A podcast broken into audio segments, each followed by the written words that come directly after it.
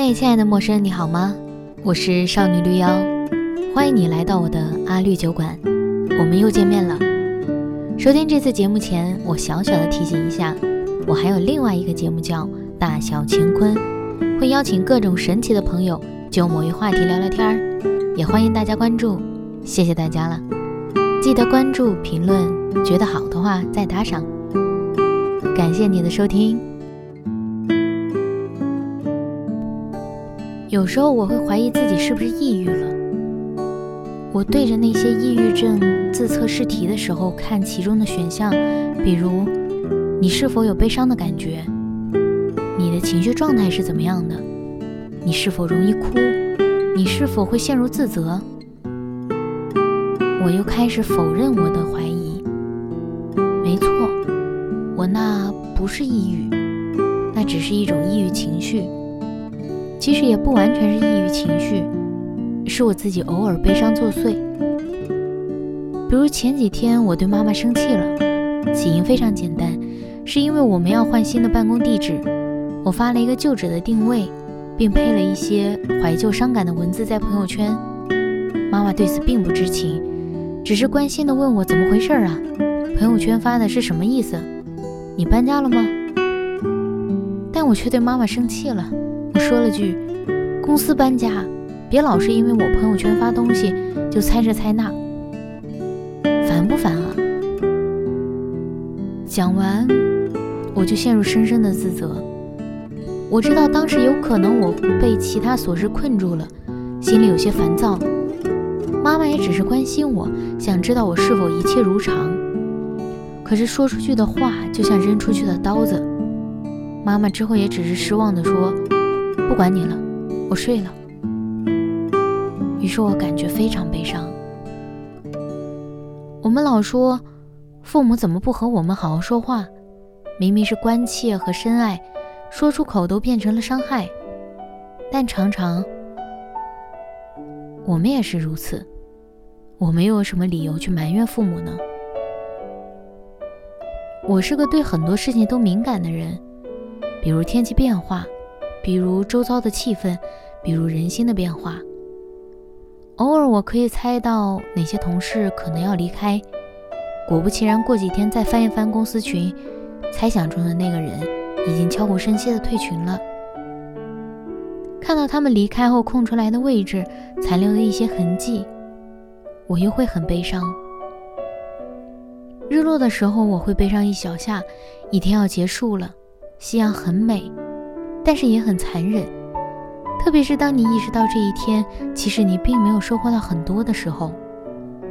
你在看书的时候会走神儿，你记不住书中的情节；你看电影的时候会翻出手机，所以剧情在你脑袋里是乱的。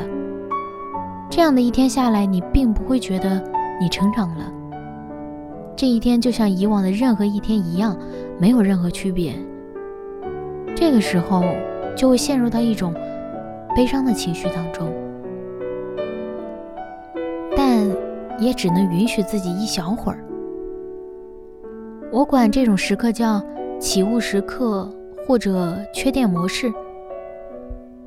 起雾时刻是自己被负面情绪缠绕，像有大雾的天气，迷蒙不透风，水汽凝结但又落不下来，整个人又会像手机没电一样。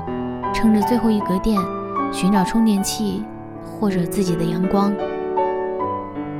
以前我悲伤的时候，会坐在小区楼下的长椅上，可能还会随身携带一罐啤酒，打开它，听它冒气泡的声音，喝它，然后看着回家的人走过我的面前。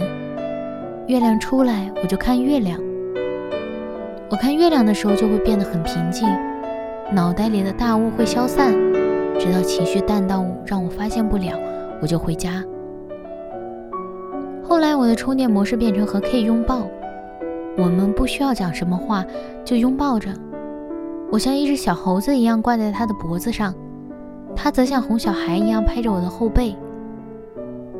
抱一会儿，那种悲伤的情绪就会好很多，我会慢慢觉得元气回来了，我又有电了。人还是要找到自己的方式，去驱散大雾，去充电的方式。我常说这两年我变得平和了很多，我拥有了平常心。这里的平常心不是说淡定，人有各种各样的情绪，快乐的、愤怒的、悲伤的、失落的、沮丧的、开心的、乐极生悲的、喜极而泣的、悲从中来的，或者苦中作乐、喜忧参半。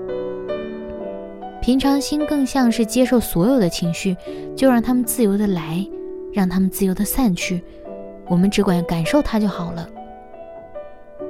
这里的平常心也不是说没有欲望，而是你可以直面他们，与他们平等对话，且不再逃避。这是一种珍贵的心态。也许因为渐渐有了平常心，在悲伤、失落、难过等负面情绪来临的时候，我会愿意让他们占据我的思绪一小会儿。因为这些负面情绪，它并不可耻，它不过是为了修正我们，让我们更好的运转。年龄渐长后，我好像攀上了更高的山，眼前的迷雾也许清晰了一些，也许又迎接了新的迷雾。可是白昼来临的时候，水蒸气就会被蒸发，雾似乎就要散去，我们的路好像也可以更清晰一些。